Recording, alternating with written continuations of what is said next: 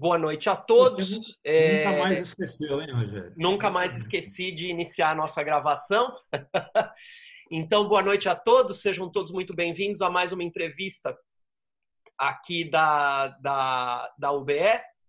É, meu nome é Rogério Duarte, eu sou secretário-geral da UBE e toda, todo início de, de, de entrevista eu faço uma breve realmente curta apresentação da União Brasileira de Escritores, somente para aqueles que não conhecem e para eventualmente quem assistir a esse vídeo no YouTube depois, porque a gente faz esse vídeo, ele vai para o YouTube.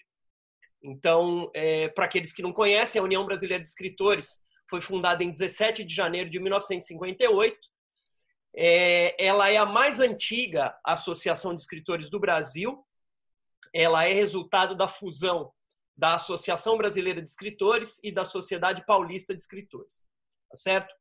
Ela tem por finalidade, em primeiro lugar, a defesa da liberdade de expressão, em segundo lugar, a defesa dos direitos autorais e demais direitos dos escritores, e em terceiro lugar, e é essa esse objetivo da UBE é, que, que é, diz respeito a essa atividade, que é a difusão, difusão da cultura e democratização do acesso à informação, é, diante do, da quarentena, a gente já tem feito essas, essas entrevistas já há bastante tempo, desde o início da quarentena, essas entrevistas estão acontecendo. Hoje nós temos o prazer de receber o Chico Lopes, é, que é, é ficcionista, poeta, artista plástico, tradutor, crítico literário e crítico de cinema. Né? Então é um, um multiartista que vai conversar hoje com, com o nosso presidente Ricardo Ramos Filho. Ricardo, então você, é, por gentileza, já pode é, dar as boas-vindas ao pessoal, se apresentar e já iniciar a, a, a entrevista. Boa noite a todos. Bom, pessoal, boa noite. É um prazer estar aqui novamente com vocês. O que eu acho mais bacana. Oi, Sandra. Sandra acabou de entrar. É, é, é um prazer estar aqui com vocês. Isso já está se tornando um evento tradicional, né? A gente chega nas terças-feiras, a gente vê é, muitas pessoas que voltam, né? Que, que, que repetem a, a, a presença é, nas entrevistas. Isso é muito gostoso. Vai criando uma coisa assim de, de, de intimidade entre a gente, muito legal, né? Então é um prazer ver todo mundo aqui de novo. Estou muito feliz com isso e estou muito feliz, principalmente, em estar aqui entrevistando hoje o meu amigo Chico Lopes, que é um amigo já de, de algum tempo, de algumas é, batalhas, né? E, e, um escritor que eu considero, um artista que eu considero, daqueles artistas que hoje em dia estão se tornando aqueles é, artistas raros, aquele artista que ele é capaz de escrever, ele é capaz de pintar, ele é capaz de escrever ensaio, ele é capaz de traduzir, né? ele é capaz de escrever conto, crônica, é, romance. Quer dizer, o Chico é, atua, atua em todas as frentes e atua bem em todas as frentes. Né? Então, é, é um prazer receber o Chico aqui hoje. É, não sei se o Chico, antes de eu começar, queria cumprimentar as pessoas aí, dar um alô para todo mundo. É um prazer receber você, Chico. O prazer é meu de estar aqui. Achei muito legal essa ser agendado para uma entrevista com vocês.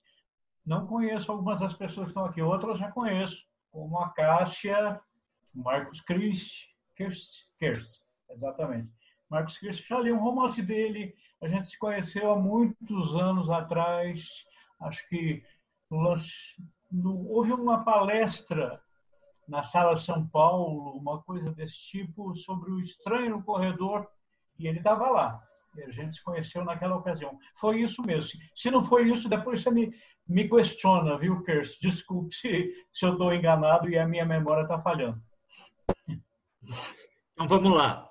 É, Chico, a gente tem uma pergunta que, que é, é uma pergunta tradicional aqui que a gente faz para todo escritor, que é sempre a primeira pergunta, é, que, é, que a gente considera importante.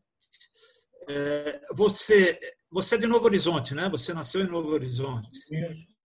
Você nasceu em Novo Horizonte, mas viveu boa parte da vida em Poços de Caldas, né? Estou em Poços de Caldas já há 28 é. anos. É, e então você. Saí Novo Horizonte aos 40 anos. É. Você é uma pessoa que, que viveu a vida inteira no interior de São Sim. Paulo. É, é, como começou esse afeto pelos livros? E, e, além disso, Chico, o que, que veio primeiro? O teu afeto pelos livros ou o teu afeto pela pintura? Você foi pintor primeiro ou foi escritor primeiro? Não, eu fui pintor primeiro. Eu primeiro comecei rabiscando as paredes da minha casa. Eu pegava e desenhava Super-Homem, Batman, aquelas coisas de moleque. Depois eu fazia histórias em quadrinhos. Depois eu Sim. queria pintar. Aprendi numa escolinha de pintura a mexer com tintas, telas. E foi assim que eu comecei. Não pensava nessa época em ser escritor, não, mas aí eu entrei num, curso equivalente ao ginasial, mais tarde, e comecei a uhum. gostar de fazer redações e comecei a ler também. O primeiro livro que eu li foi Uma Paixão, Capitães de Areia, do Jorge Amado. E depois uhum. eu comecei a mergulhar. Tinha um amigo meu que tinha uma coleção completa do Dostoiévski, traduzido pela Raquel de Queiroz na época, traduzido do francês. Não havia ainda traduções do russo. E eu comecei a ler Dostoiévski, que aquilo me deu uma loucura total. Eu falei, eu quero ser escritor. foi aquele momento. E, claro, isso foi demorou muito para que eu me tornasse, de fato, um escritor. É, você é um escritor que começou tarde, né? O primeiro livro que você lançou foi Nó de Sombras no ano 2000, né? Um livro 2000, de contos. Eu tinha 48 anos. Foi o primeiro livro. Foi um livro de, de, livro. Foi, um livro de foi, contos, né? É, e foi aqui em Postos de Caldas, porque eu cheguei em Postos de Caldas em 92, exatamente quando tinha sido fundado o Instituto Moreira Salles. Tá. E eles gostaram das críticas que eu fazia de cinema nos jornais de Postos e me convidaram para ser programador e apresentador de filmes lá. E com isso, é, eu conhecia Antônio Fernando de Franceschi, que na época era o supervisor, mostrei para ele alguns contos, ele falou, gostei, vou publicar. Eu falei, tudo bem. E foi assim que fui publicado pela primeira vez. Esse foi o, já era esses contos são os contos do Nó de Sombras. Nó de Sombras, esses são os meus primeiros contos. Mas, na verdade, eu vinha carregando contos há muito tempo, tentando escrever prosa. Eu gostava mais de escrever poesia. E quando eu cheguei à prosa, eh, foi meio demorado esse processo. Foi bastante demorado. E, na verdade, eu não pensava na prosa dos contos, não. Eu pensava na prosa em geral. Eu queria ser romancista, queria ser ensaísta, queria ser um pouco de tudo. Consegui, publiquei vários livros desse tipo. Não sei se uma das coisas eu faço melhor do que as outras, mas de qualquer maneira eu faço tudo isso. Então, o Dobras da Noite e o, e o Hóspedes do Vento são contos também. Sim, é segundo livro. Eram mais ou menos na, na sequência. Você só é, foi publicar 2004. o primeiro romance que você publicou foi o, o, o Estranho no Corredor. O Estranhos no Corredor, que ganhou o que ganhou, foi finalista do, do Prêmio São Paulo e ganhou o Jabuti. Ganhou o Jabuti em 2012. 2012. Foi 2012. Mas uh, o Estranho no Corredor era um conto que se dilatou, virou um romance.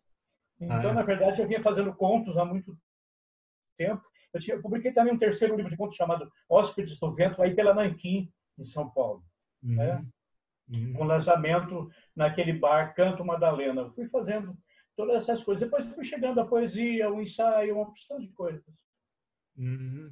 De outros livros. Deixa, deixa eu te perguntar uma coisa, Chico. Aproveitar para te pedir uma opinião, porque eu acho que no momento isso é muito importante. Você, é. É, como ganhador do Jabuti, né?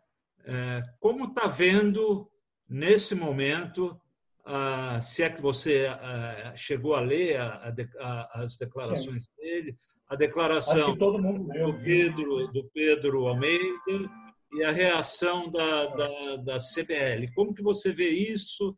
É, que opinião você tem sobre isso? É, o que, que você acha que deveria acontecer em função disso? Acho, achei lamentável lamentável a declaração, achei assim de uma infelicidade total. Fiquei assustado e estou vendo esse tipo de cegueira em relação ao coronavírus crescer ao invés de diminuir no Brasil. Parece que a ignorância virou um lema. Ser ignorante é legal, parece. Eu fiquei uhum. muito chocado com isso e gostaria muito, né, que a nota de repúdio que foi feita e que foi publicada na Folha de São Paulo tivesse um efeito sobre a Câmara Brasileira do Livro. Eu espero que tenha. É, por enquanto não teve, mas a gente continua torcendo para que Tem venha a ter. Né? Eu acho que é, é inadmissível um cara, é, um, um, negacionista. É, e, e, tem uma outra coisa que eu acho, né? não sei se você concorda comigo, Chico, que tem uma coisa ética também, que um editor não deveria ser curador do prêmio Sim, Jabuti. Também acho isso. Né?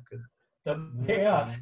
Se o cara tem uma editora ou é editor, qualquer coisa do gênero, tem alguma ligação direta com alguma editora, não deveria estar lá na curadoria. É, é, é De modo algum.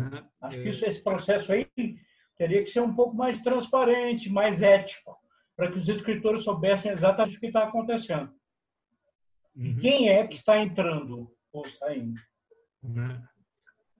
Opa, alguém falou alguma coisa aí? Ah, tá, um pouco mais transparente nesse sentido. Tá. É, me diz uma coisa. Você escreveu também é, é, um livro que, que, que até você. Eu fui ao lançamento, eu tenho o um livro autografado, que é o, o Pio da, Curu, da Coruja. O Pio da Coruja é. é um livro de ensaio, né? em que você. É, é, claro que é um livro caro a mim, é, é, um livro em que você, de uma maneira muito bacana, pega o Pio da Coruja é, do São Bernardo para falar sobre o São Bernardo. Não, não é um ensaio só sobre o São Bernardo, você fala sobre o Proust também. Né? Uhum. É, é, e como. É, é, isso acho que eu vou falar um pouco depois, mas se você já quiser adiantar. E aí, nesses ensaios, você já começa a falar sobre um tema é, que é muito seu, que é o tema da solidão humana. Né? Quer dizer, é, é, uma coisa muito presente na sua obra. Sim, Fala eu acho que do Pio da Coruja. Eu acho esse livro tão legal. É, um Pio da Coruja é uma homenagem ao graciliano que eu fiz através do São Bernardo pela importância daquela coruja na decisão que o Paulo Honório tem de escrever o romance, né? Ele fala, um, a coruja piou, pensei em Madalena, aí ele começa a escrever um livro que é, é uma espécie de procura de redenção dele. Eu sinto isso, né? E a coruja parece ter esse papel fundamental naquele momento. A coruja já é, um símbolo da sabedoria, né? E ao mesmo tempo ela é noturna, ela é insônia, ela está ligada de alguma maneira ao processo de escrever. O escritor quase uhum. sempre é meio insone, então eu acho que a coruja combina muito com a decisão que o Paulo Honório tomou. Quanto à solidão, a solidão, a gente quando vive no interior aprende a conhecer a solidão em todas as suas nuances. A principal dela é que o escritor é sempre uma criatura isolada no interior. Dificilmente você tem um grupo com que você se entenda de fato. E se você tem esse grupo, esse grupo mais cedo ou mais tarde se desfaz com muita facilidade, porque as pessoas, afinal de contas, não querem ser escritoras. Né? As pessoas querem ter profissões rentáveis, regulares e não serem malditas, digamos assim. Né? Então, é, o fato de ser escritor já é um fator de isolamento no interior. E eu abordo muito os solitários, os párias, os proscritos das cidades do interior ou das periferias das grandes cidades. Porque eu acho que há uma semelhança entre a vida do interior e de alguns bairros de São Paulo. Bairros mais periféricos. E acho que a solidão é fazer o quê contra ela? Escrever. Escrever é a única maneira que a gente tem de enfrentar essa solidão uhum. toda. Beleza. E é uma solidão que vai longe.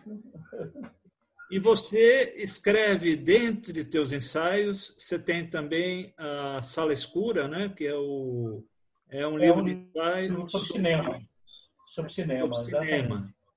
Isso, quem acompanha você no Face, é, sabe que você volta e meia no Face, é, fala sobre algum filme, fala, é, revê algum filme, é, mas a crítica a cinema é uma coisa que você continua gostando de fazer, é isso? Gosto, gosto.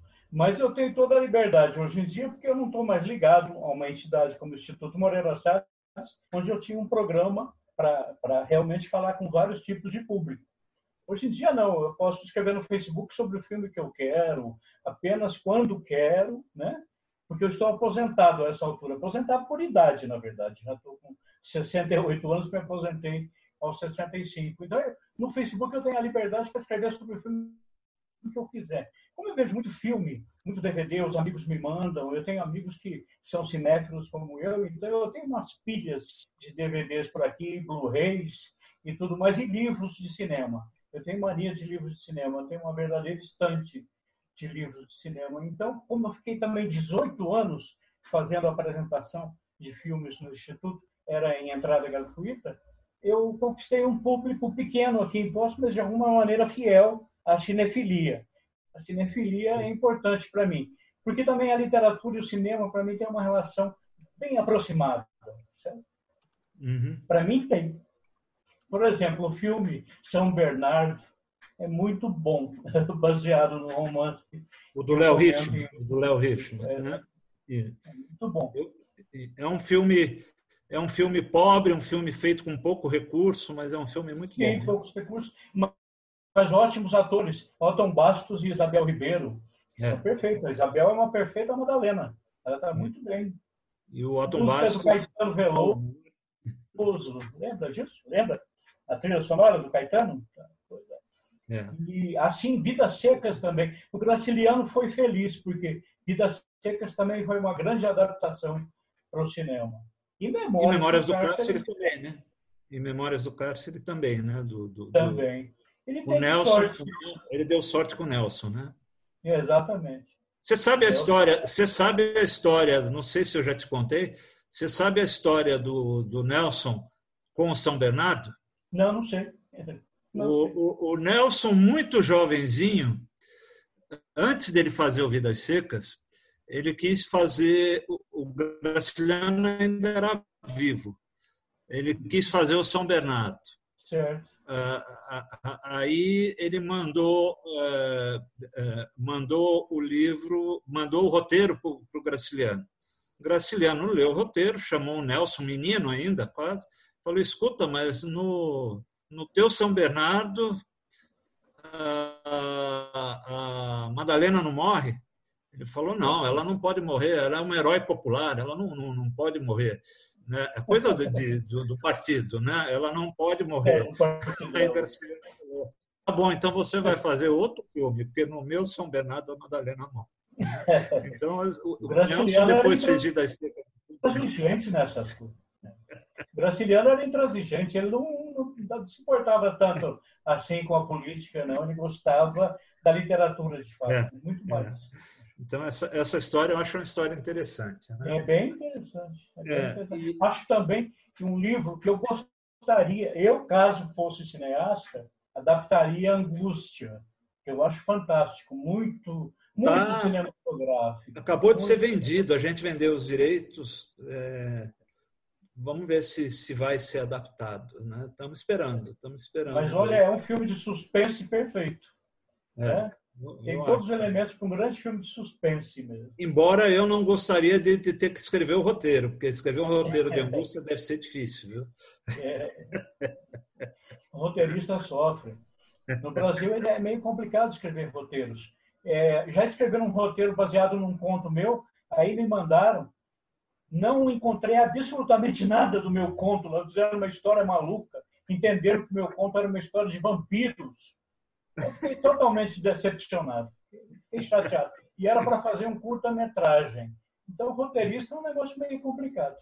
Acho que é. o próprio escritor, se pudesse improvisar roteirista, é melhor que ele mesmo seja roteirista de, e, Isso é é interessante, né, Chico? Que você que é um cara tão... É um escritor, é um cara tão ligado em cinema, você nunca foi para o roteiro, né?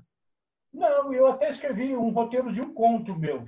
Exatamente ah, é? esse roteiro que me pediram para um curta-metragem. Depois me devolveram com mudanças que eu não aceitei de maneira nenhuma. Não entendia.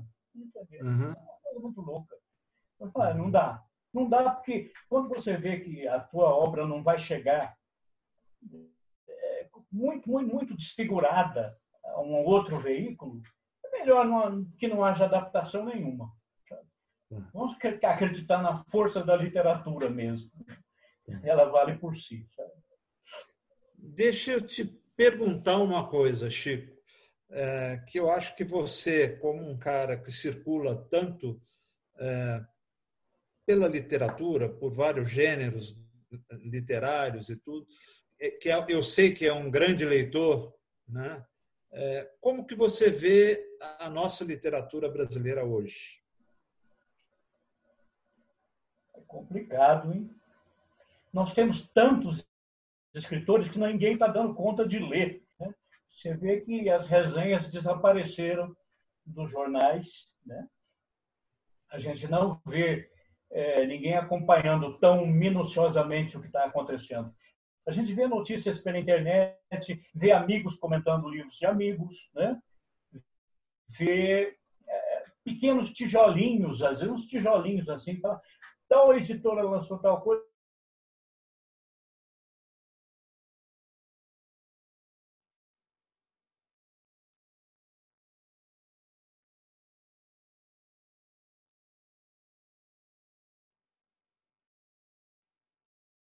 que saia, né?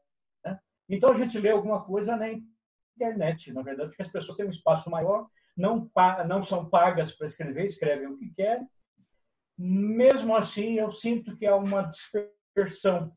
Há muitos escritores, poucos leitores, poucos leitores, e uma uhum. grande confusão assim em termos de direções estéticas. É, é uma espécie de balaio de gatos. Sabe? Tem uhum. gente muito boa tem uma enxurrada de gente medíocre publicando. Então é meio difícil você discernir nesse balaio de gato aí, qual gato tem algum pedigree, entendeu? É meio complicado. Uhum. Bastante complicado, eu acho.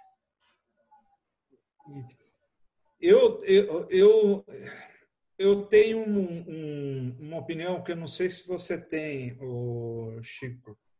Eu, eu acho, observando a literatura brasileira atual, eu acho que o fluxo de consciência está aparecendo de uma maneira um pouco exagerada. Em é. detrimento da história. Você concorda? Concordo. Eu preferia que as pessoas fossem um pouco mais é, básicas, às vezes, sabe? Escreva um bom livro de uma maneira clara, simples. Não queira complicar, porque eles ficam jogando areia nos olhos da gente para esconder que eles não estão dizendo nada. Eu tenho a impressão que fica só aquela coisa, livros que são apenas linguagem. Literatura não é apenas linguagem. Não é. É mais do que isso, muito mais. Hum. Então, eu gostaria que as pessoas entendessem isso e parassem um pouco de ler James Joyce ou querer ser um Rosa, de repente, um novo Guimarães Rosa, ou qualquer coisa do tipo. Seria melhor que humildemente fizesse seu trabalho e falar, olha, aqui está meu livro escrito com todas as minhas limitações, digamos assim. Eu não quero ser genial de repente, eu não quero reescrever a história da literatura. É por aí. Acho. Falta humildade. É, concordo, concordo com você. É, outra coisa, Chico. De novo, voltando um pouco à, à pintura. Hoje, você é, alterna. Você é, vamos dizer que você divide o seu tempo entre escrever e pintar, né? É, e traduzir. E traduzir, que é o que, que é o que é o que paga as contas, né? É o que paga as contas, exatamente. E por isso, às vezes, a gente não confia muito quando encontrar meu nome em algum livro muito comercial por aí, porque se trata de sobrevivência. é, mas o que, é, o que lhe dá mais prazer? É escrever ou pintar? A minha mulher, que me observa escrevendo, diz que quando eu estou escrevendo, eu sou um cara muito angustiado, muito uhum. inquieto né? e deprimido. E quando eu estou pintando, eu sou uma criança. Estou lidando com cores, eu fico todo feliz. Meus quadros, às vezes, são até meio ingênuos. Né? Então, eu acho que a pintura me ajuda a aguentar a barra pesada da literatura. Dá para entender? Ou seja, uma coisa precisa da outra. Uma coisa precisa da outra, exatamente. Olha, e, na verdade, eu não tenho pretensão a ser um pintor conhecido ou reconhecido. Eu, eu pinto por prazer. Escrever, mas você chega, mas você chega a vender alguns quadros, chega a comercializar ou não? Sim, de vez em quando, mas não é uma imposição, não. É, de vez em quando algum amigo compra alguma coisa assim, mas eu não faço esse, é, disso uma profissão, não. Eu gosto mesmo de pintar o que bem entendo uhum. pintar livremente. Já escrever tem uma, um compromisso um pouco mais regular, mais profissional, eu acho. Uhum. Por isso que a pintura, na verdade, me deixa relax. É um relax, uma terapia. É por aí. Você, no momento, eh, Chico, você está você tá escrevendo o quê? Eu terminei um, um terceiro romance. Depois de O Estranho no Corredor, eu publiquei um outro romance chamado Corpos Furtivos, pela editora Penalux. E agora eu vou para um terceiro romance que está inédito ainda. Eu corpos, se corpos Furtivos, deixa eu ver se eu me lembro. Corpos Furtivos é aquele em que você tem, tem, faz uma experiência de narrar como se fosse uma mulher, a Eunice. Sim, exatamente. É esse aí. É, eu falei assim, por que não? Chico Buarque pode, por que não eu? Eu sou um outro Chico, é verdade. Mas, eu Mas é, um, é, é, como exercício é muito legal, né? Eu já tive uma experiência assim, é muito legal, né? Você tentar se colocar é, dentro de uma alma feminina para escrever, como exercício é bem interessante, né? Exato. E o livro, na verdade, acaba sendo terrível para os homens, porque todos são cafajestes. Ela passa por um monte de cafajestes até chegar mais ou menos a uma conclusão a respeito da própria vida dela. Gosto muito do livro, e acho uma pena que não tenha sido tão conhecido quanto O Estranho no Corredor. O Estranho no Corredor é meu livro mais vendido, mais lido. Todo é. mundo conhece, todo mundo. Agora, é, é, esse livro, nesse livro, sim, a solidão, a questão da solidão está muito presente. Né? Nossa, eu gosto muito de mergulhar fundo nessa questão. Eu acho até que não tem jeito, eu não escapo a ela. Sabe? Eu acredito muito naquela frase do Dostoiévski. É, você não possui um tema, você é possuído por ele. Uhum. Você é possuído por um tema e não adianta. Você pensa que vai fugir a ele, ele volta num próximo conto, num próximo romance, num próximo ensaio, ele está lá outra vez. Na verdade, você não tem tanta liberdade assim diante da criação literária, né? A gente acaba sendo a gente mesmo. Não tem jeito. A gente se repete. Mas essa repetição a cada vez hum. é uma revelação, hum. acredito. É, é. E, e, então você, desses seus livros, embora o Estranho no Corredor tenha sido um livro que, que é mais reconhecido, você é. gosta. Eu, eu, esqueci do nome do livro da, da Eunice, como é que é? É, o... é Corpos Furtivos. Corpos Furtivos, é. Você, você gosta mais do Corpos Furtivos? Acho que sim. Acho é. porque, na verdade, eu conto a história de uma mulher do interior que vive numa cidade que deixou de ser tão pequena. Isso é uma ah. coisa que não foi abordado ainda pela, muito bem pela literatura brasileira. As cidades do interior, de repente, deixam de ser tão pequenas e as pessoas deixam até de se reconhecer muito na rua. E ela começa a notar que há muitos desconhecidos. Aí ela se apaixona por um desconhecido na rua, pelo cheiro que esse cara tem. E ela começa é a conseguir. E vai, e aí vai. E enquanto ela o persegue, ela lembra de outros amores masculinos que ela teve. de coisas do passado e, e coisas, coisas, violentas, coisas frustradas, né? É, exatamente.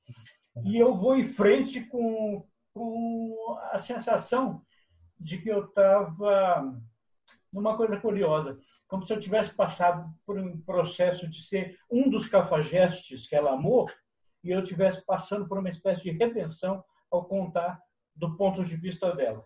Uhum. Entendeu? É meio complicado, mas eu quis entender melhor o que certos homens fazem com as mulheres. Uhum. Coisas imperdoáveis. Imperdoáveis. Uhum. É um livro feminista mesmo. Ele é péssimo para os machões. Péssimo. Os machões devem odiá-lo. Me diga uma coisa que, que eu prestei atenção quando você começou a falar, Chico, é, e que eu achei interessante. É, você disse que quando começou a escrever, o que te interessava mais era poesia. É, eu nunca poesia. vi nada de poesia sua. O que, que aconteceu? No meio do caminho desistiu? Você... Eu publiquei dois livros de poesia. Publiquei. Publiquei Caderno Provinciano pela editora Patois e é, esse eu não conheço. Florir no Escuro pela editora Penalux. Tá. Esses eu não conheço. Esses então, eu... e são dois livros é, de poesia que eles contêm toda a poesia que eu escrevi. Depois disso, não escrevi mais nada. Então, ele está lá. Eu publiquei e as pessoas até gostam, mas talvez não seja meu caminho. Não o, sei. O, eu, eu, tenho, é, eu não sei. Tem uma frase, você deve conhecer ele, o Marcelo Aquino, né? Ah, sim. De, de Amparo. O, o Marçal Aquino, ele tem. Uma vez a gente estava numa mesa de escritores e tinham até outros escritores, e entre os escritores estava um que era, era escrevia poesia e escrevia também romance, é, conto, tudo. E ele chegou e falou: Você não é poeta. Aí o escritor meio que se. Mas como que eu não sou poeta? Tenho poesia, tenho um livro de poesia escrito. Ele falou: Não, você não é poeta. Poeta só escreve poesia. Se você escreve romance, você escreve crônica, você escreve outras coisas, você não é poeta. Se você fosse poeta, você só escrevia poesia. É um pouco por aí. Eu acho interessante o ponto de vista dele. Mas a, ah, quando eu escrevia poesia, quando eu comecei a escrever prosa, uns amigos meus me diziam: deixa a prosa de lado, você é poeta. e, na verdade, eu queria ser, eu queria ser, eu queria ser prosador. Né? Sempre quis ser prosador. Então, na verdade, é, eu acho que todo escritor é, se tiver tendências ecléticas, né? se ele for se sentir versátil, ele tem todo o direito de publicar no gênero que quiser. Até porque o julgamento da crítica nem é tão feito pela crítica, mas pelo tempo. O que é que vai sobreviver da obra dele? Ele não sabe. Né?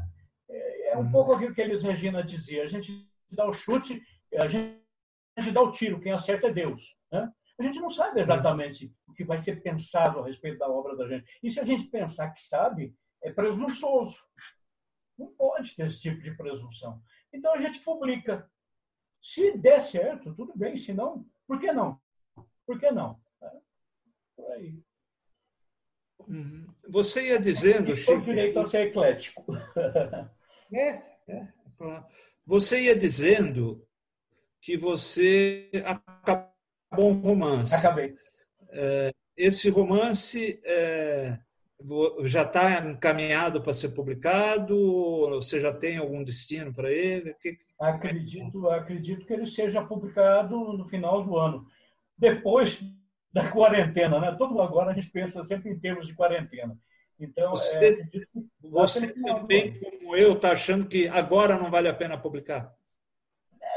nem adianta, porque se você for fazer um lançamento, você tem que fazer ele pela internet apenas. Você não pode encontrar os amigos. Né? Tem um pouco, fica meio pobre. Uhum.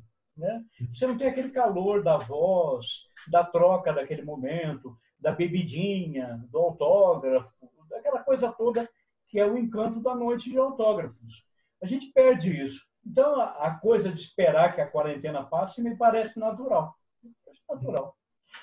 Estou esperando. Né, este livro você, esse livro você está guardando para publicar depois da depois da quarentena. E está escrevendo e está escrevendo um outro romance, é isso?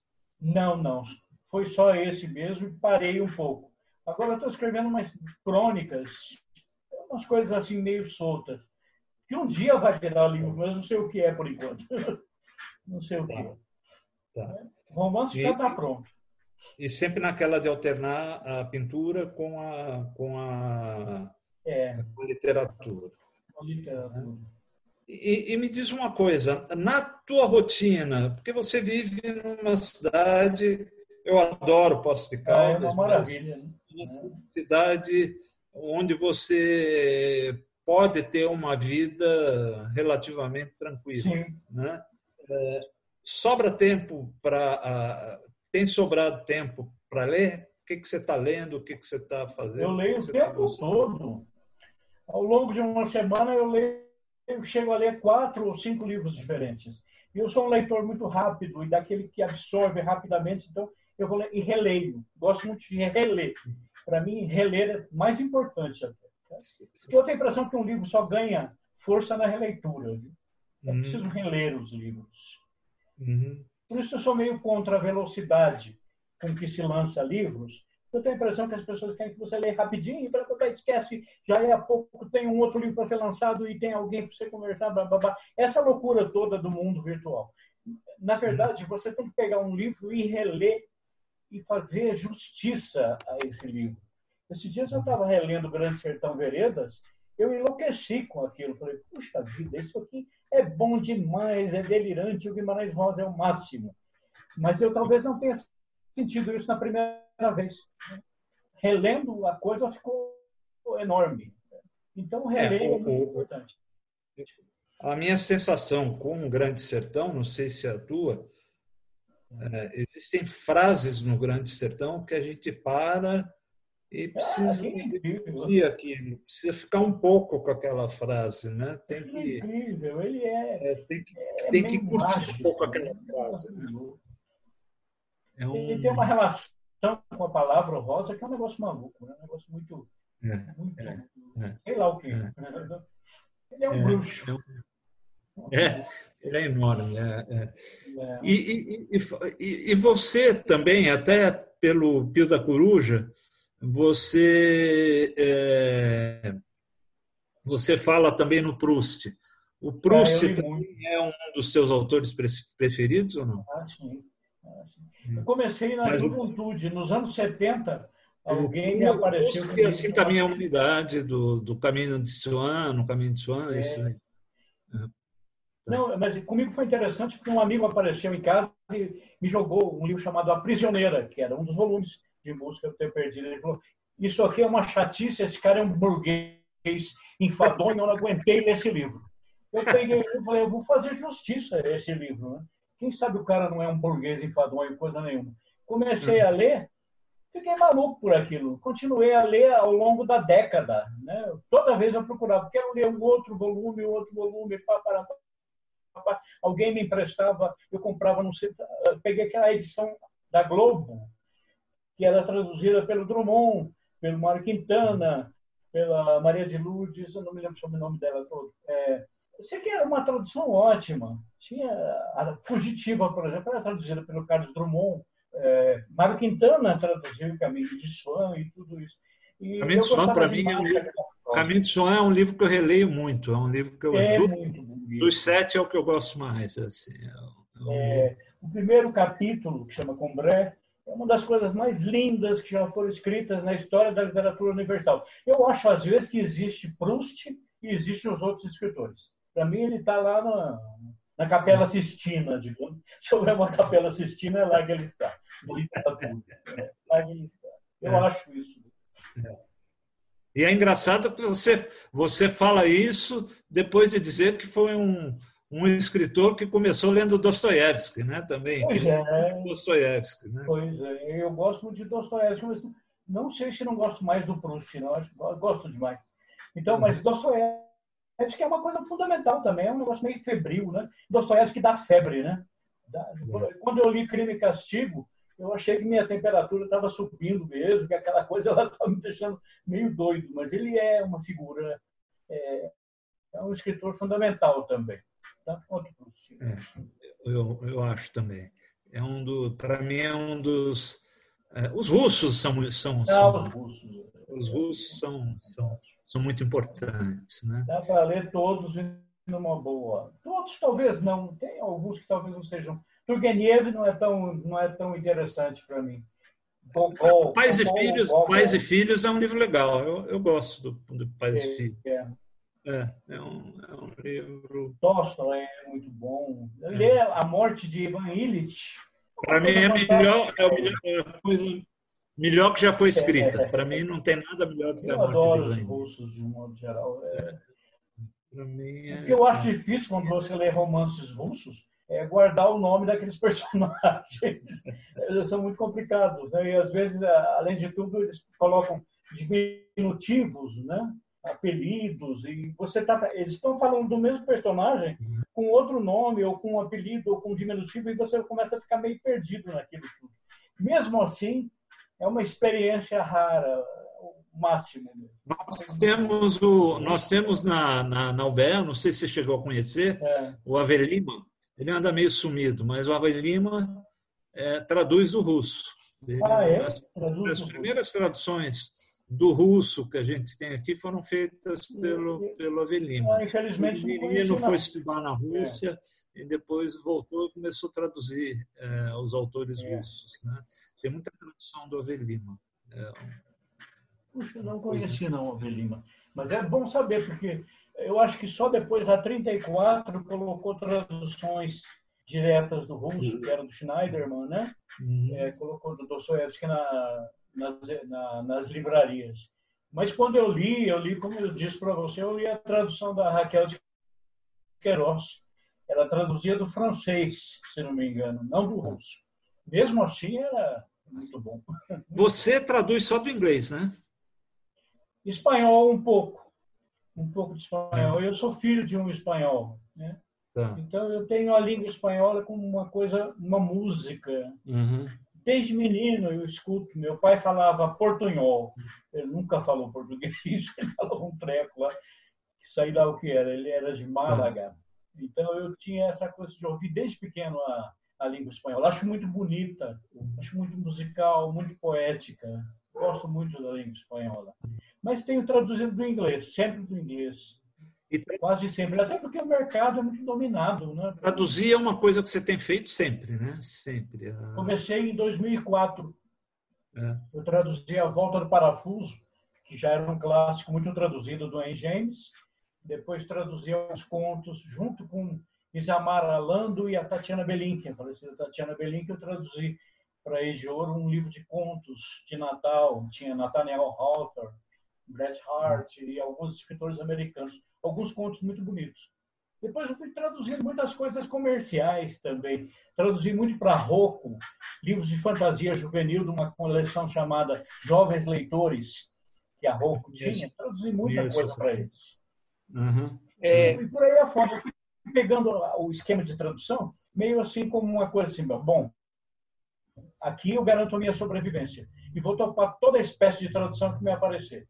Mas a minha melhor tradução eu fiz para essa editora de Guaratinguetá, Penalux, que é Ethan From, de uma, editora, de uma escritora maravilhosa americana, que infelizmente o brasileiro não lê muito. Edith Wharton, ela chama. É legal? Era amiga do, inclusive, Edith Wharton. É. Eu traduzi Ethan From. É um livro maravilhoso e esquecido, infelizmente. E eu é, traduzi é, para essa editora Penalux. Hã? Os é. meninos da Penalux são muito legais, né? Eu gosto muito Não, da... boa gente. Muito boa gente. Também traduzi um livro do Henry James para eles, Os Papéis de Asper. Os Papéis de Asper. Uhum. Traduzi para eles também. Eu gosto muito de traduzir esses clássicos do, do século XIX. São um barato, eu acho muito bom. É, com, com, licença, desculpa, vamos, já são 7h50, Ricardo. Podemos começar a abrir para pra, as perguntas do público? Puder. Puder. Sem problema? Podemos, sim. Vamos eu, lá? quando começo a conversar aqui com o Chico Lopes, vira conversa. A gente começa a falar de literatura. É, vamos lá. É, quem quiser perguntar alguma coisa para o Chico, é só é, acenar aqui para mim, que eu tô, tô vendo todos vocês, ou uh, levantar a mão no, no tem o, o, o recurso do aplicativo que é levantar a mão. Quem gostaria de fazer pergunta? Acho que a Sandra está. Tá, tá, ah, não, ah. Fernando, Fernando. Ah, Sandra, você quer fazer pergunta? Espera aí. Não. Fernando, Fernando. Ah, o Fernando. Vamos lá, Fernando. Pode perguntar. Boa noite, Chico. Boa noite. Está em Poste Caldas? Você é meu aí. Eu sou de Águas da Prata. Águas da Prata? Você é meu é. vizinho?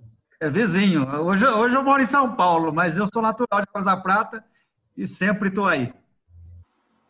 É, é uma cidade muito interessante. Bonitinha, eu sempre passo por lá, é uma graça aquela cidade. Acho é. muito bonitinha a cidade. Você tem saudade de lá? É. Não, eu vou sempre, eu tenho, eu tenho parentes, eu sempre estou aí. Sempre. É? Aí na região. Tem parentes lá em Água. Você deve conhecer bem Poços de Caldas. Conheço. Eu trabalhei 13 anos em Poços de Caldas.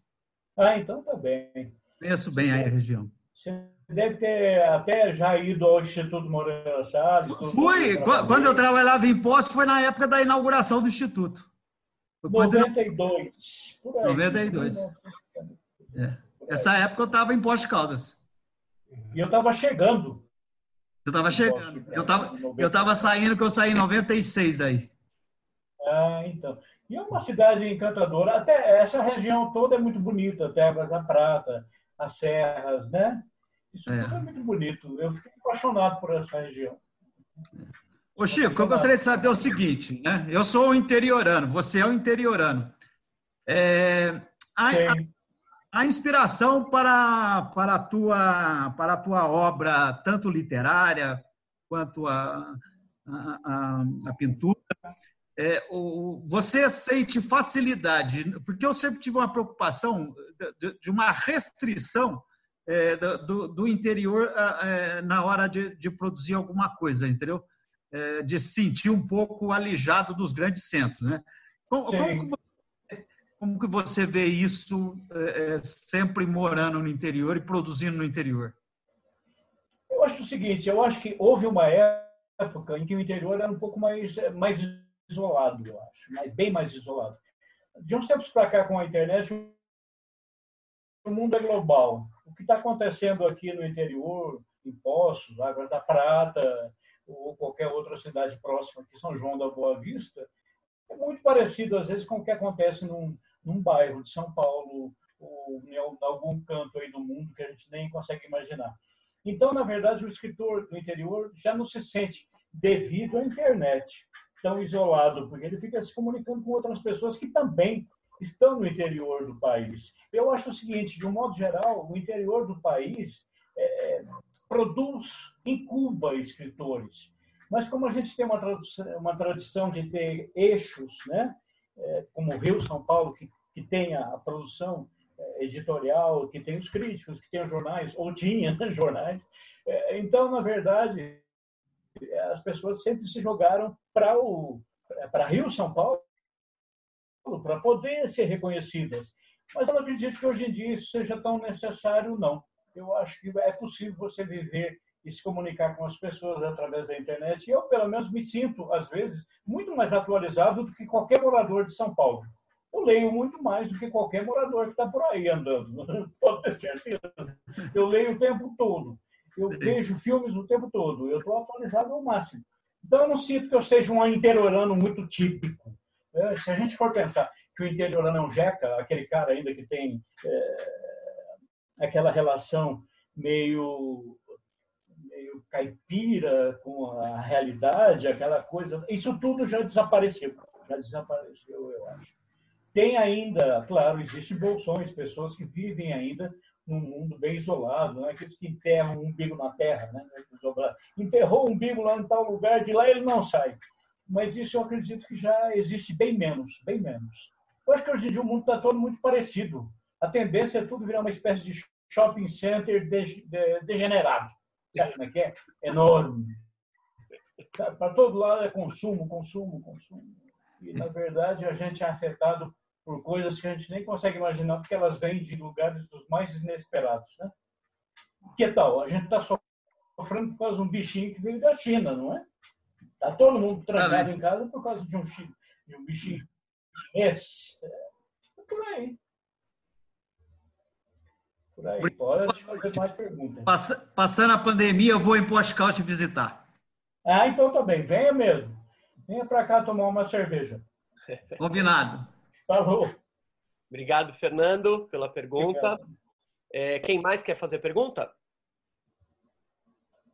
É, se ninguém for fazer, eu tenho uma. Tem? Tem. Ah, peraí, deixa a Dulce primeiro, depois eu faço a minha. É, Dulce, estou tentando ativar seu microfone. Só um segundinho, Dulce. Só mais um segundo, não estou conseguindo. Espera só um segundo. Dulce, veja se aparece na sua tela um, um comando para você um, abrir o seu microfone, que eu não estou conseguindo abrir daqui. Abriu, abriu, abriu, Pronto. abriu. Pronto. Ah, então tá. Tá certo. Obrigada. É, eu gostaria de saber qual a sua motivação para escrever um romance. É, romance é. Eu comecei escrevendo contos. Comecei escrevendo Como? histórias curtas. Né? Ah, sim. É, comecei escrevendo contos. Né? Comecei escrevendo ah. contos, comecei escrevendo histórias curtas. Né? Então, para chegar ao romance, eu demorei um pouco. É, o primeiro romance que eu publiquei, que teve a sorte de ser premiado com o Jabuti, O Estranho no Corredor, era como se um conto tivesse se dilatado. Né? O conto se esticou, esticou, foi ganhando novos personagens, novas direções, e foi crescendo e virou um romance. Depois disso, eu percebi que dava para eu escrever o que quer que eu quisesse, em qualquer gênero. Eu me sentia muito à vontade. Né? Isso talvez seja até presunção da minha parte, porque é provável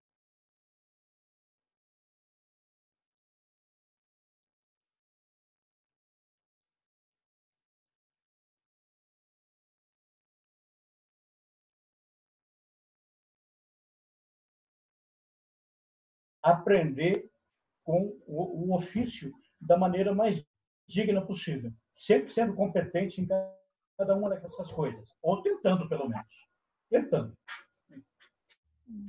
Mas é, o senhor sente a diferença entre escrever um conto e escrever um romance? É, é o romance tem mais fôlego, é uma né? outra construção, não é? Uma outra é construção, outra construção mental. Exatamente é, eu vejo muito aquela coisa, o romance, ele se prolonga, ele tem um arco narrativo bem mais dilatado, amplo. Então você corre riscos maiores, porque você corre o risco de que o interesse que você consegue colocar num conto, que o conto é sintético, ele se dilua ao longo da narrativa do romance. Esse interesse pode se perder. Então, na ah. verdade, o romance é um desafio, mas o conto também é. Porque há muita gente desafio. que não consegue escrever contos. Outro tipo de desafio, o conto. Outro né? tipo de desafio, é exatamente. É uma diferença. É, um é. é preciso é. ter fôlego, é preciso ter uma história maior. É, o número de personagens vai ser maior. Né? O, o conto é como se fosse um riacho o romance é um rio com muitos afluentes, mais caudaloso, é. com mais afluentes, mais coisas. Né? Então, é, o risco é maior, o risco é bem maior do que quando você escreve um romance. Às vezes, quando você termina um romance, você fala, isso aqui não, não vai dar certo. você pensa. Mas, às vezes, dá certo de uma maneira também surpreendente. Entende? É assim que acontece. Romance é um negócio é bem estranho. Eu acho que, por exemplo, o conto tem uma afinidade com a poesia. Ele é curto e tem uma tendência a ser mais, é, como ele é sintético, ele se parece mais, às vezes, com um poema. É, e também o assunto de um uma crônica é, também, até é. uma crônica, né? Exatamente. Eu tenho a impressão que exige mais. O conto Exato. tem que ser muito conciso e tem que ser muito conciso. claro e tem que pegar claro. o, o, todo logo, né? O romance é, é um desenho Agora, um, conto, é, Um conto pode ser obscuro, não é necessário que ele seja claro, não. Mas, mas aí o talento de um contista tem que ser muito maior. Sim. Porque ele tem que sustentar algo Exato. que é muito aberto, muito obscuro uhum. e misterioso, com muito mais talento do que se ele escrevesse uma história mais clara, mais linear. Na verdade, é preciso ter talento de fato para segurar uma história complicada, às vezes, né? bastante obscura. Posso fazer outra pergunta? Mas romance, como você tem. Posso fazer outra pode, pergunta? Pode, pode, claro. É, porque é, eu gosto muito do Chekhov, escritores russos, ah, né? É maravilhoso. o que o senhor acha porque o senhor mencionou muito Dostoiévski, que parece muito importante, é. mas para mim, para mim o, o Chekhov realmente abriu assim um, um mundo, acho que combina mais com a minha personalidade. Tem coisas assim que você morre de dar risada, se arrebenta de rir o que ele escreve, né? Ou como que é o senhor sente o? Como é que é o Chekhov para o senhor? Olha, eu acho assim, ele é muito delicado, sutil. Sim. Eu acho, é, o Dostoiévski é extremamente dramático, né? Ah. Esse tempo, é, há tempos agora eu li o do Tchaikovsky e umas histórias que pareciam tão dramáticas quanto o Dostoiévski, chama O Assassinato e Outras Histórias. Hum. E lá tinha uns contos bem puxados no drama. Eu até achei estranho, né? Porque o Chekhov é meio assim, alusivo, né? Ele não é muito claro. Sim, exatamente. É, é, é um realista, mas é um realista sutil. Sutil, né? é. Sutil, é diferente. Enquanto, tem tra... ele tem mensagens é, por dentro, né? as mensagens estão lá dentro, né? mais profundas. Exatamente. Né? É. Como chama, se chama aquele conto da cachorrinha? que ele conta de uma cachorrinha, cachorrinha. a dama e o cachorrinho, uma, qualquer coisa assim. Já tão Sim. engraçadinho, tão legal esse conto, muito bom. É, não, né? é, é, Eu muitas coisas dele, muitas coisas. Uhum. Obrigada. Olha, obrigado você. Tá? Agora, escrever romance, fôlego, tem que ter fôlego. Legal. Obrigado pela pergunta, Dulce. É, agora está na fila aqui para perguntar a Rosângela. Rosângela, tô, tá ativado seu microfone? Seu microfone pode fazer a pergunta. Rosângela. Pior que eu não sei se meu microfone está ativado. Vocês me ouvem? Sim, sim, perfeitamente. Chico, saudações novo-horizontinas. Saudações, olha aí, uma Novo Horizontina aparecendo aí. A Rosângela Sigoli. É, é uma figura muito boa. E está começando com uma carreira de contista. Está começando a pintar como contista. Ela mora em Cravinhos, mas durante, durante muito tempo ela morou em Novo Horizonte. E o marido dela foi colega de escola, meu, Siguri, Antônio Siguri, uma figura muito legal, um cara muito cordial. Seja bem-vinda, Rosângela. Muito obrigada, Chico. Ele manda um abraço para você.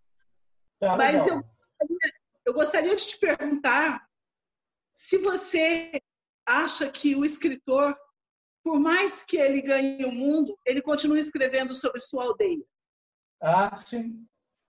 Eu acho que sim. Aliás, o Tolstói dizia, né? Pinta a tua aldeia e serás universal. Na verdade, a sim. gente tem algo a dizer que é muito particular. Eu não sei se essa coisa tem tanto a ver com a aldeia, mas provavelmente tem. Eu, por exemplo, tendo vivido 40 anos em Novo Horizonte, como é que eu vou escapar disso quando eu for escrever? Eu tenho que escrever alguma coisa que tenha relação com isso. Né? Então, na verdade, eu acho que se isso é inevitável, vamos tornar esse inevitável o mais agradável possível e o mais profundo também. Porque, na verdade, o universo, como dizia o Fernando Pessoa, também está lá passando por perto do trecho. Então, em toda parte, o mundo nos afeta. Nós estamos em toda parte é, pertencendo a um, microcosmo, que pode ser a pequena cidade, mas pertencendo a algo muito maior, que é o cosmo, que é o universo. E todos temos a dizer alguma coisa ah. nesse sentido. Né? Quanto mais particular você for, talvez mais perto da tua universalidade você chegue. Né? Acredito nisso. E a gente acaba de, criando ondas fractais, caindo num holograma. É esse mundo que extremamente pequeno, universal, tem suas características possíveis, suas nuances. Eu acho que a aldeia está em todos nós e a gente leva para o mundo, assim como o mundo Exato. faz a aldeia expandir. Exato. Agora, pensa um pouco, a aldeia é um lugar geralmente pequeno, tanto que a gente chama aldeia. Se você multiplicar ela por 3 milhões, você tem São Paulo, por exemplo. Tem Ribeirão Preto, sei lá. A aldeia, é, ela forma... As cidades grandes são uma série de aldeias. As pessoas vivem em cidades grandes sempre com um senso, uma certa saudade do, do que é comunitário. Então, nos bairros há uma, sempre uma, alguma organização desse tipo, as pessoas estão mais próximas ou tentam ficar mais próximas. Então, na verdade, a gente procura muito essa coisa que é o núcleo, né? o comunitário, três ou quatro amigos que são fundamentais. Isso já é uma pequena cidade. 300 mil amigos já não é quase impossível, mas é uma grande cidade. Na verdade, tudo é assim, tudo é, é aldeia multiplicada por milhões. A gente está aí sempre lutando, na verdade, para chegar ao que é humano, o mais humano. A Clarice Lispector dizia isso. Eu, a aspiração que ela tinha era chegar ao mais humano. Acho isso muito bonito. Bonito e necessário, né? Hoje mais do que nunca. Necessário. Olhar para essa. Ainda mais numa época como essa em que se prega claramente o preconceito, a raiva, o ódio. Né? Estamos numa época medonha, na verdade, terrível. Eu espero que a gente consiga atravessá-la e saia lá na frente vivo. Está meio difícil. Tá meio Vivo e com sabedoria. Com sabedoria. Vivo sem sabedoria não tem a menor graça. Né? Tem que ter sabedoria. E provavelmente nessa travessia aí a gente vai adquirir um pouco mais. Verdade. Muitíssimo obrigada. Tá foi um prazer falar com você. Ah, o prazer foi todo meu. Um abraço para o Toninho. Obrigada. Ele manda outro para você. Obrigado. Obrigado. Legal, então. Obrigado. É, obrigado pelas suas perguntas. Quem mais quer fazer? Se ninguém tiver, eu tenho. Então tá, faça. Mais ninguém? Eu Legal. vou fazer uma, mas faz a sua primeira. Vai. Eu já fiz tantas, vou fazer é. mais uma. Chico, eu, eu queria, eu estou curioso aqui a respeito da sua atividade como programador e apresentador no Cine Videoclube do Instituto Moreira Salles. É, então, eu queria te perguntar um pouquinho a respeito dessa experiência, se ela, é, o quanto ela dialoga com a, com a, a, a tua autoria, né, a, dos teus livros. E deixa eu já engrenar, porque são todas a ver com cinema. E já que você trabalhou com cinema, queria saber, porque outro dia eu vi uma postagem sua no, no Facebook a respeito do, da época da inocência, da Edith Wharton, não foi? É, acho foi, foi. que fez uma postagem a respeito foi. desse livro. Foi exatamente que eu, que eu sou apaixonado, o filme do Scorsese, né? A Época da Inocência, acho um filme incrível. Então, eu queria já aproveitar para perguntar quem são os teus, os teus diretores preferidos de cinema.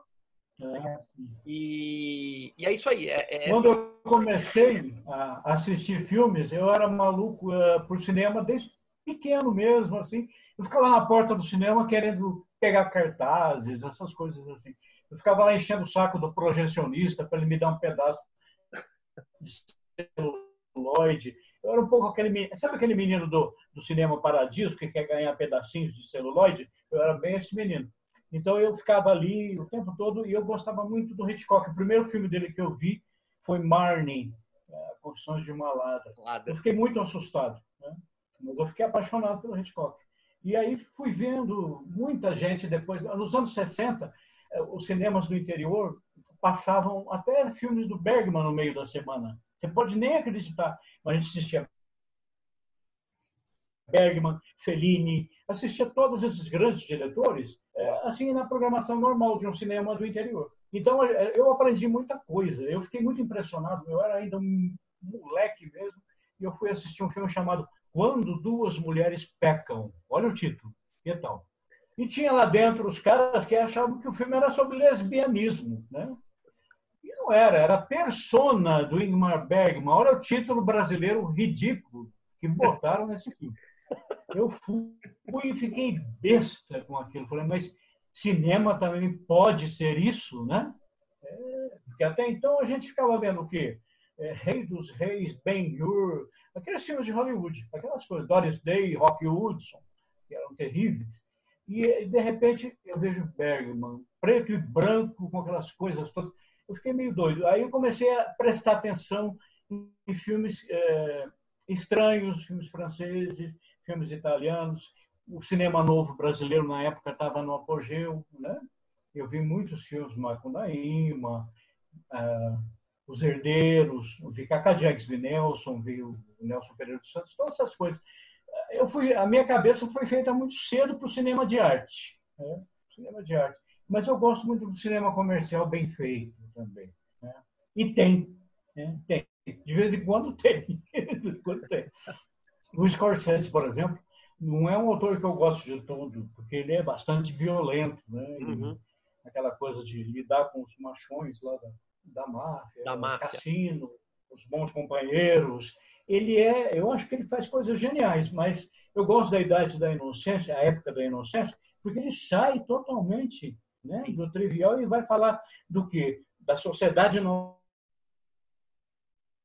nova-iorquina no final do século XIX e contar uma história que não tem uma cena de violência, é, né? É. E baseado numa escritora que eu adoro, Edith Wharton é excelente, né? Tanto que eu já traduzi um livro dela, bom. Então eu fiquei é, esse, esse filme me deixa muito ligado. Eu gosto muito da cena final quando o Daniel Day-Lewis reconhece que não dá mais para ver aquela mulher que ele amou. Né? Não dá. Ele não é mais o mesmo, ela não seria mais a mesma. E era Michelle Pfeiffer. Quem é que não é apaixonado pela Michelle Pfeiffer? Então, é fantástico Eu gostei demais desse filme. Fiquei contente que você tenha gostado também. É. E não é muita gente que gosta desse filme. Acham que o ritmo é um pouco lento, talvez. A fotografia é uma coisa deslumbrante. É, deslumbrante, deslumbrante. Ô, Chico, é, posso, posso engatar mais uma, Ricardo?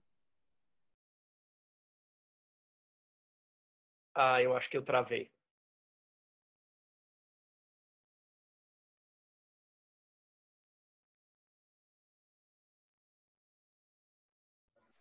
Destravou, travou, destravou? Eu agora, eu agora destravei. É, ah, destravou. Posso fazer mais uma, Ricardo? Pode.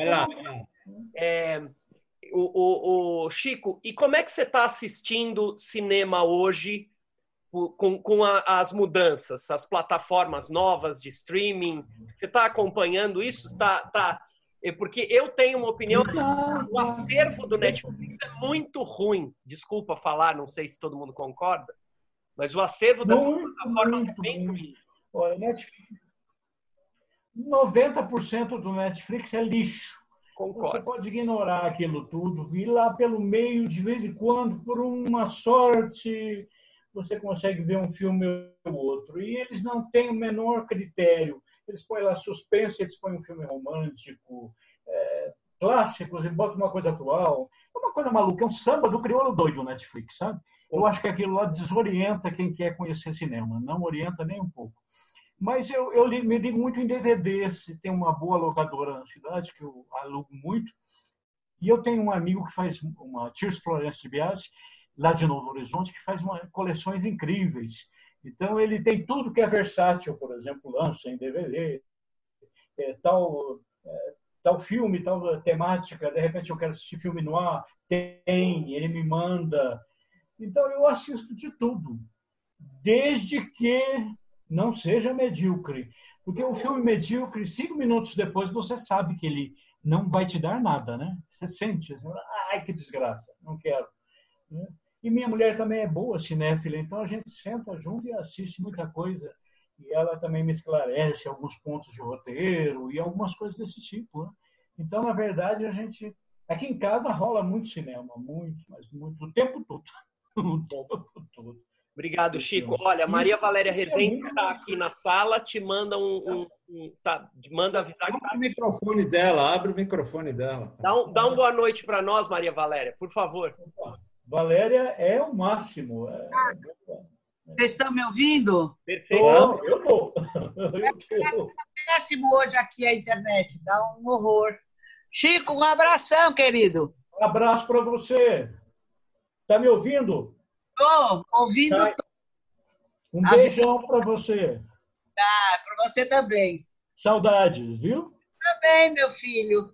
Agora vamos tentar. Vive de saudade. É, pois é.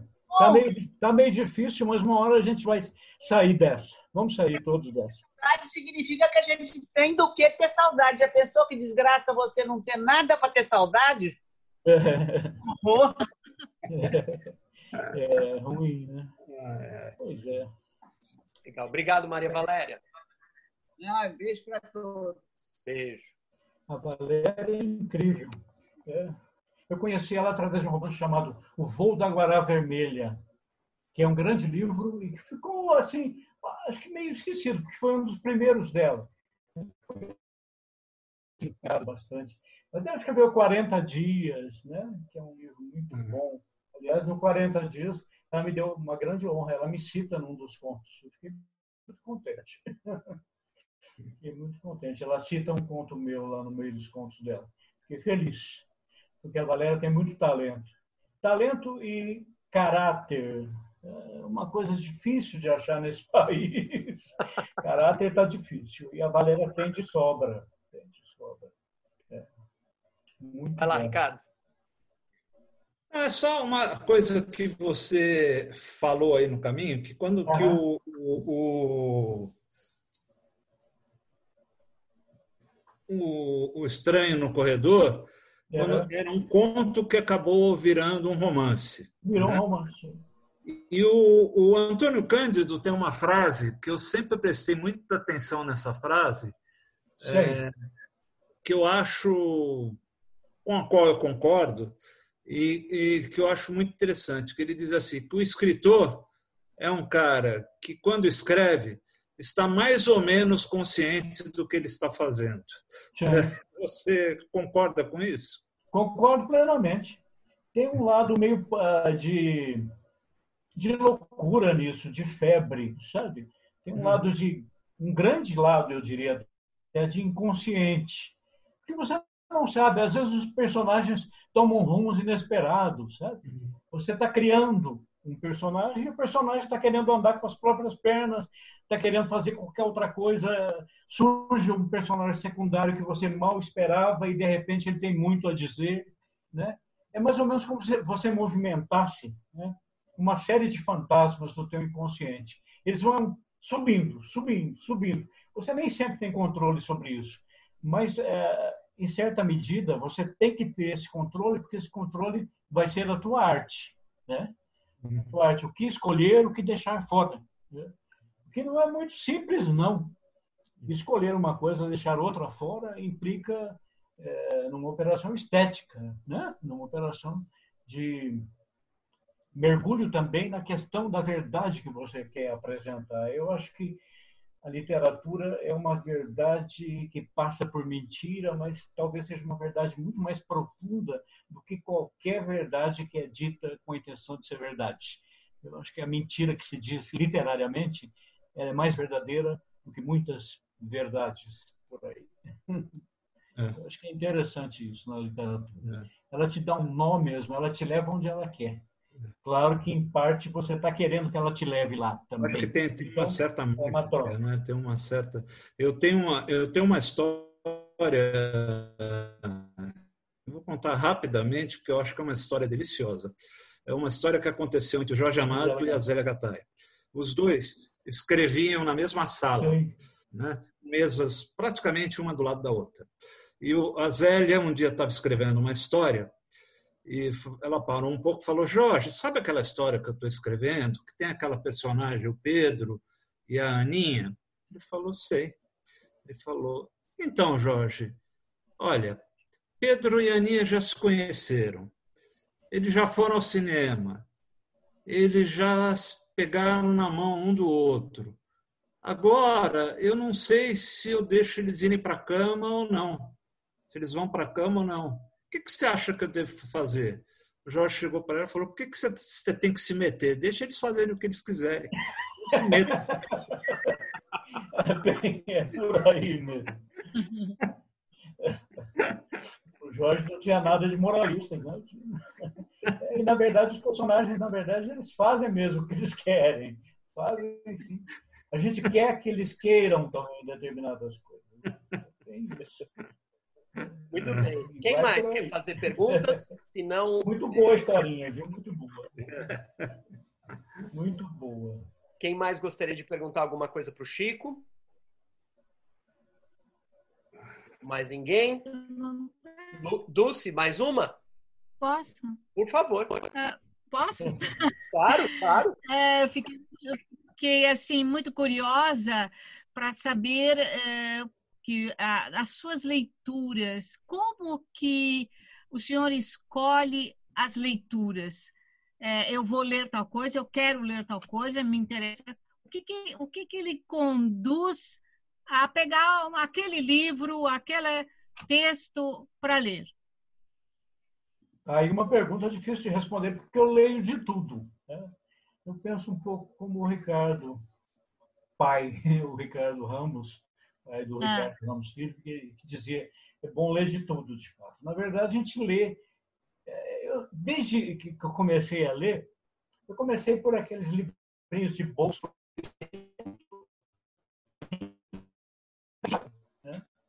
E aí um amigo me emprestou Capitães de Areia do Jorge Amado. Depois Dostoiévski, depois Proust, não sei quem, fui mergulhando, mergulhando. Eu leio de tudo, Dulce, na verdade. Eu leio um pouco de tudo. Eu só não leio o que é ruim. Agora, esse critério do que é ruim, do que é bom, é claro que é muito pessoal, é muito subjetivo. Eu li muito Chekhov, você fala, porque eu gosto, eu achei ele uma figura e tanto. É, li muito Virginia Woolf, li muito Proust, leio muito, releio muito Proust, releio muito Guimarães Rosa, Machado de Assis, o Graciliano Ramos, para mim é uma, um grande barato, eu gosto muito de reler o Graciliano. O Graciliano me dá uma sensação de purificação, tipo assim, a partir de agora não uso mais nenhum adjetivo, não escrevo mais nenhuma besteira, porque acabei de ler o Graciliano. Né? O Graciliano me deu um banho de, de secura, né? De ser direto, franco, honesto, né? É. é extremamente honesto no que escrevia. Uhum. Então, na verdade, cada escritor traz uma coisa para mim, né? Eu gosto muito do Albert Camus também, eu gosto muito do Camus, eu gosto...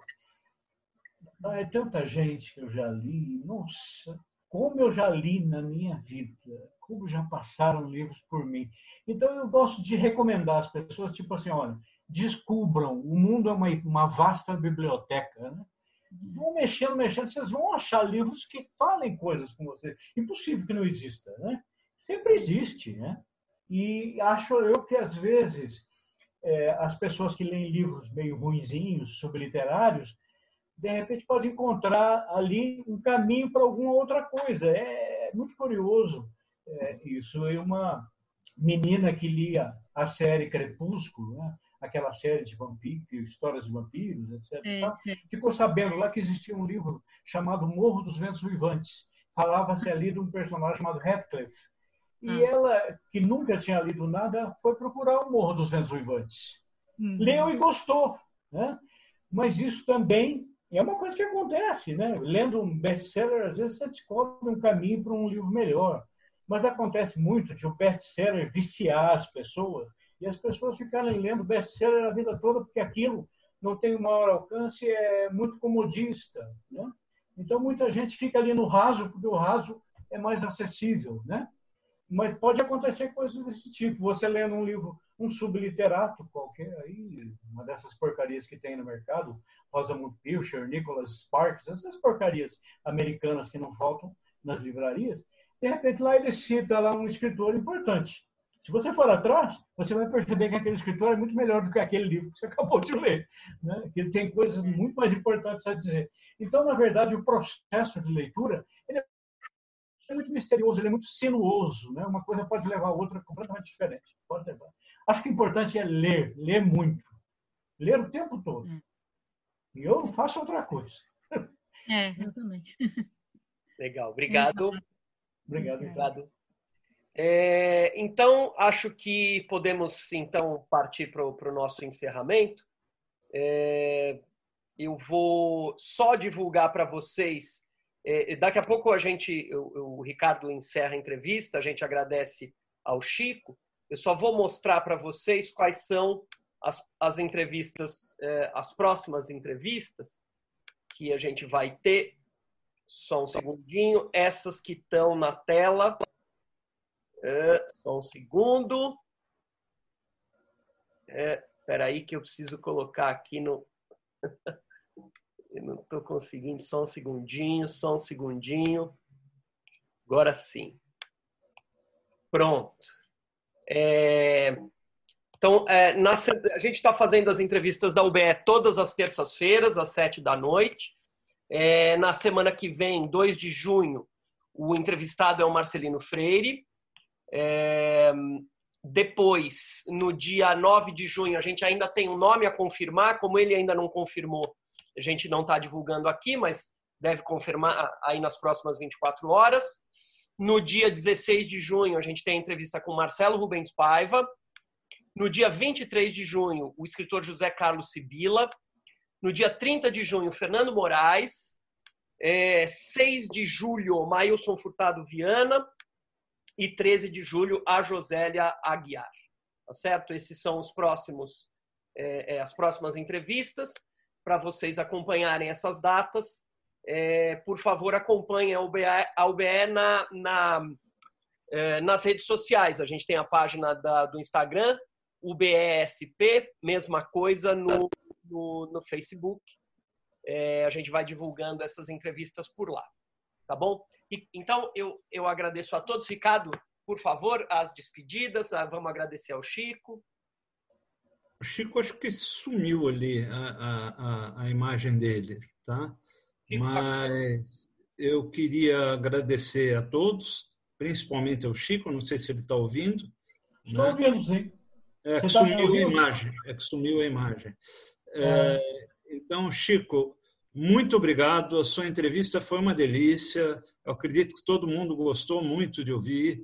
É, você é um daqueles intelectuais raros que a gente é, no mundo hoje em dia é difícil encontrar um cara que praticamente é ligado em todas as artes, né? Isso é, é, é, faz da pessoa uma pessoa muito especial. É, é, um querido amigo, fiquei muito contente de, de, de, é, de, de te receber aqui, de, de conduzir a entrevista. Tá? E queria agradecer a todos os presentes e dizer que habituem-se com as entrevistas às terças-feiras, que a gente está tentando trazer gente muito legal. Uh, terça que vem a gente tem o Marcelino. O Marcelino, vocês vão gostar de conversar com ele, ele é uma figura é, muito é, bacana. Marcelino é fantástico. É, a gente sempre vai estar com gente aqui bacana para vocês se divertirem. Tá legal? É, então, é, eu já vou, eu como sou, eu como sou chato, vou dizer, aquele que, que a gente está a confirmar é, deve ser o Frei Beto, tá? Mas é, a gente ainda precisa confirmar.